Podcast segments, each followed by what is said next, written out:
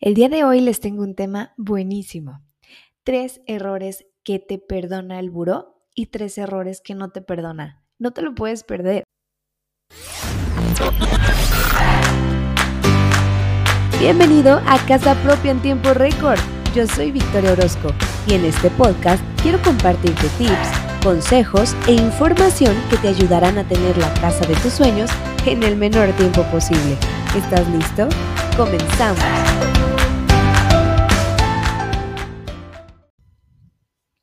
Bienvenidos a Casa Propia en Tiempo Récord. El día de hoy quiero que platiquemos acerca de un elemento que nos afecta o nos beneficia a todos, que es el buro de crédito, nuestro historial crediticio. Porque esta es una carta de presentación que absolutamente todas las instituciones financieras consultan. Llámese banco, aplicación, Infonavit, institución, Sofom, etcétera, todos lo consultan. Y este es un elemento que la verdad siempre me ha molestado mucho Infonavit porque ellos dicen que no consultan buró, es una de sus, de sus banderas, cosa que es mentira.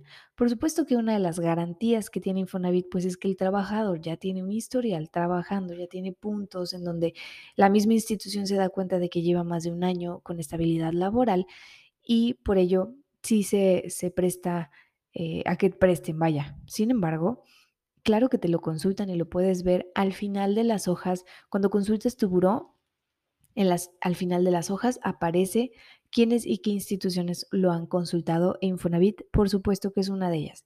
Pero bueno, en este capítulo no vengo a hablar de mal de Infonavit. Más adelante les prometo que sí va a haber, pero en este no.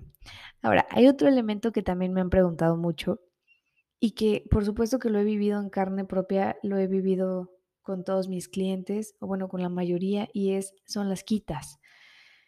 ¿Qué son las quitas? Las quitas, la verdad es que creo que es un problema. Las quitas son todas aquellas, eh, bueno, son esas como acuerdos a los que tú llegas con la empresa a la que el banco al que le debes le vendió o le cedió los derechos de la cobranza y ellos se encargan de cobrarte. Entonces, Claro que te ofrecen descuentos, te ofrecen eh, que pagues a pagos eh, con tal de que liquides la deuda que tienes con el banco X, lo cual ya no es verdad. Cuando el banco se deshace de la deuda, se la vende a una institución, el banco se deslinda prácticamente de la deuda.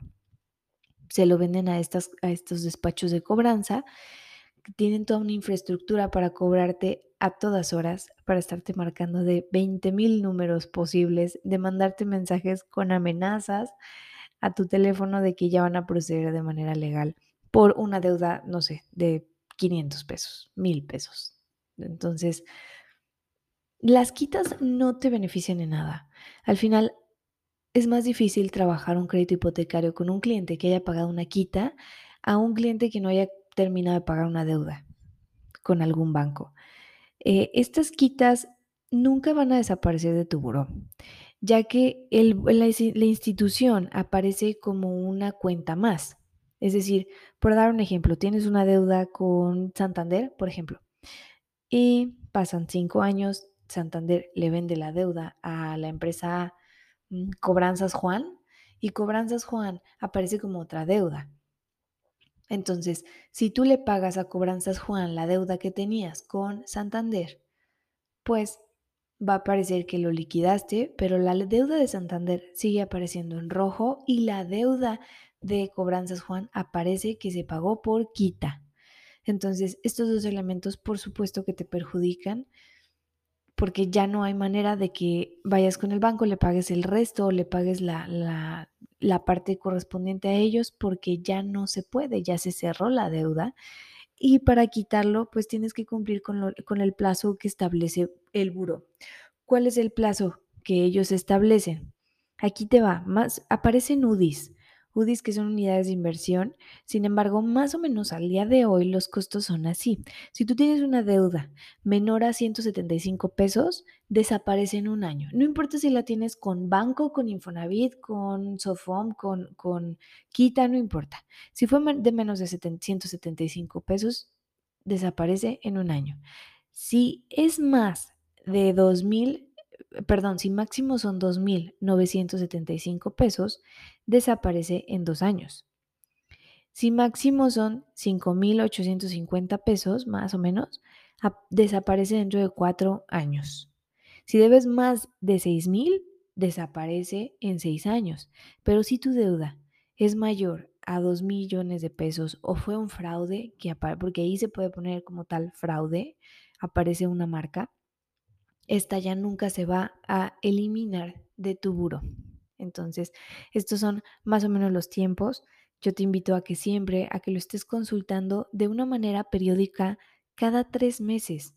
No lo hagas cada mes, porque también eso te afecta y lo voy a platicar ahorita más adelante.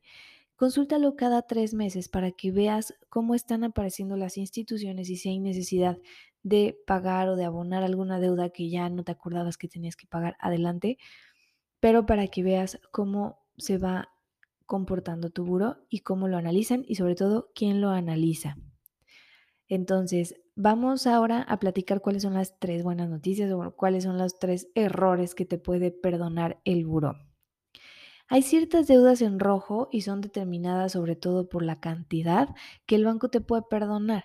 el banco te puede perdonar hasta 6 mil más o menos pesos en donde bueno, no cualquier banco, pero sí tienes más opciones para que puedas proceder a pagar o a tener un crédito hipotecario con ese, esa marquita en rojo.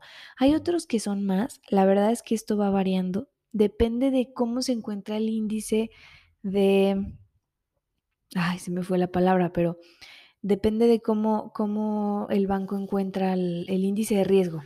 Depende cuál es el índice de riesgo en el que esté la masa en general, los bancos toman decisiones de si pueden condonar más o si pueden condonar menos. Entonces, sí, y también claro que es tu perfil el que determina si el índice de riesgo es alto. Entonces hay deudas que aparecen en rojo que el banco las va a pasar por alto o te va a poner una tasa un poquitito más alta o simplemente te va a ofrecer menos cantidad de préstamo. Hay cuentas que son liquidadas a través por quita que también el banco te las puede condonar o te puede decir, bueno, te puedo prestar, no sé, para el millón de la casa que quieres, pero eh, con tal tasa. Y este tipo de quitas son cuando ya tienen poco tiempo, perdón, cuando ya tienen mucho tiempo, cuando ya les queda muy poco para ser eliminadas, es decir, si ya te estás acercando al plazo, puedes solicitar una carta a la misma institución del buró para que te puedan eliminar esa quita. Y por último, o bueno, la tercera, es las deudas que tenga tu pareja. No sé si esto ya se los había platicado o si ya lo habían escuchado, pero si están casados por bienes mancomunados, los bancos van a analizar tanto el buro de él como el buro de ella por la cantidad de veces que las personas no tienen deuda, soliciten un crédito y todos los demás créditos o las deudas las tienen a nombre de la esposa o viceversa del esposo. Entonces, todas las instituciones bancarias al momento de otorgarte un crédito hipotecario revisan el buro de tu pareja. Es un elemento muy importante para ellos y posiblemente cuando la pareja tiene una deuda la dividen 50-50 y esto baja la cantidad que te pueden prestar o tu capacidad de endeudamiento. ¿Por qué? Porque tu esposo o tu esposa debe y tú, como buen cónyuge, vas a pagar la mitad y eso es considerado como gasto de tus ingresos. Entonces, esto causa que baje tu score, que baje tu capacidad de endeudamiento y que te presten una cantidad menor para tener una mensualidad menor y alcanzar a cubrir todos tus gastos. Pero hay tres bancos que te pueden omitir la consulta de buro de tu pareja. Uno de ellos es Banorte.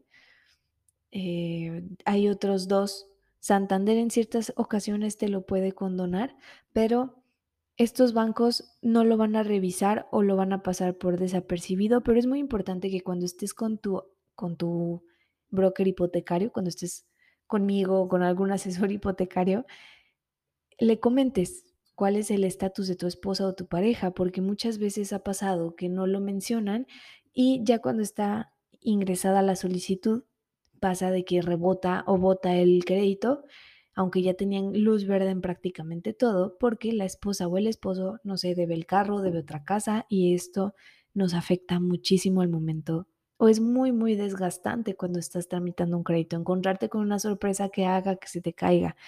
Suele pasar, pero es importante que lo analicen antes para ver si hay alguna manera de evitarlo e irte con un banco que no lo consulte.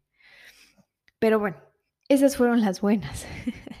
no fueron tan buenas, pero hay unas situaciones en buro que no son perdonables, que ningún banco te va a perdonar. Y son las siguientes. Número uno, cuando consultas muchas veces tu buro. Y no me refiero a ti personalmente, sino cuando vas con Banco Santander, Banco Bancomer, uh, con Infonavit, cuando todas estas instituciones te consultan porque estás buscando adquirir un crédito hipotecario o porque estás buscando tarjetas de crédito, los bancos lo ven como algo malo.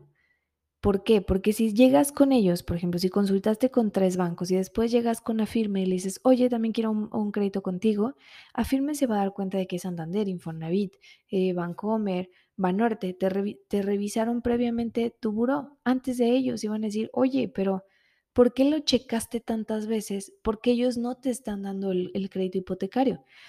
Entonces caes en un índice de riesgo en el que el banco dice, mm, ahorita no te presto el crédito hasta que pasen tres meses y ya no tengas consultas activas. Cuando tienes más de tres, los bancos empiezan a rebotar y dicen, no, ya no te lo voy a prestar hasta que pase un plazo considerable para que ya no aparezcan estas consultas. Entonces, es muy importante que cuando vayas a solicitar un crédito, no te acerques a los 20 mil bancos pensando que no pasa nada por cotizar. Por ver, no cobran pues no, por ver si te, puedes te puede perjudicar esta situación. Entonces, ten en cuenta esto al momento de empezar a consultar. ¿Cuáles van a ser esas tres fichas que vas a soltar a ver cuál, cuál de ellas va a funcionar para ti? Otro elemento que puede perjudicarte de una manera muy fuerte son las cuentas que se encuentran en rojo, pero que tengan un atraso mayor a 12 meses. Cuando ya debes más de 12 meses, el banco también se va a esperar para ver si alcanzas a liquidarla o para ver si aumenta esta deuda que tienes ahí presente. Entonces, eh, volvemos a lo mismo. Es muy importante que cada tres meses o cada seis meses, de manera periódica, consultes cómo están apareciendo todas tus deudas ante buro, porque también posiblemente no te acuerdas que sacaste el plan del celular a tu nombre o el plan de tu mamá a tu nombre y su comportamiento te pueda afectar o el tuyo. Por último, la, el elemento que los bancos no te van a perdonar, así debas dos mil pesos, es cuando caes en MOB 97. Y estas marquitas las puedes ver del lado derecho cuando estás leyendo las hojas de tu buró. Del lado derecho aparecen unas marcas y aparecen un número. Ese número, y claro, si está vigente, te puede afectar. Cuando aparece un 9 o un 7, significa que tu deuda ya tiene mucho plazo, ya es muy vieja y ya está en quebranto. Ese tipo de deudas los bancos no ni aunque vayas y la liquides, aunque todavía la tenga el banco, aunque no sea una quita, el banco no te lo va a perdonar. ¿Qué puedes hacer? Puedes acercarte al banco, puedes liquidarla, no te van a otorgar el crédito inmediatamente, te tienes que esperar a que desaparezca que lo liquidaste. ¿Cuánto tiempo va a tardar? Se puede tardar, si ya lo liquidaste, un mes que se actualice y tú puedes volver a solicitarlo con la misma institución bancaria para que ellos lo eliminen de tu buro. Por último, me gustaría mencionarte que hay muchísimas páginas que te dicen que te van a quitar de buró. Si les depositas una cantidad o una fracción, no sé, por dos mil, tres mil pesos te van a quitar de buró. Tal vez la cantidad no es lo que importa. Dalo por perdido si se los depositas. El problema va a ser que van a acceder a información muy sensible tuya, tus tarjetas de crédito, las terminaciones. Obviamente en el buró no se refleja el NIP ni ninguno de eso, pero sí pueden conocer cuánto gastas, en qué gastas, eh, cuáles son las instituciones que ya te otorgaron crédito, cuál es tu estatus crediticio al final de cuentas. Y mi recomendación es que nunca entres a estas páginas, es una información totalmente falsa, no proporciones ni siquiera nombre, no hay manera de liquidar las deudas eh, a través de una fracción o, para que te quiten de buro. A menos de que sea por quita y quita, no te las quitas, no te van a quitar de buro. Entonces, esto es totalmente falso. Ha habido demasiado fraude en este sentido hay que poner mucho ojo. No hay manera de que una institución te elimine de buro más que el mismo buro. ¿Y cómo va a ser? El pagando todas las deudas que tengas. No hay de otra. Este episodio terminó pero me gustaría escucharte. En Instagram, Facebook y TikTok me encuentras como Victoria Orozco Oficial o envíame un mensaje al 3325 48 44 22. Ahora es tu turno de comenzar este camino hacia la casa de tus sueños.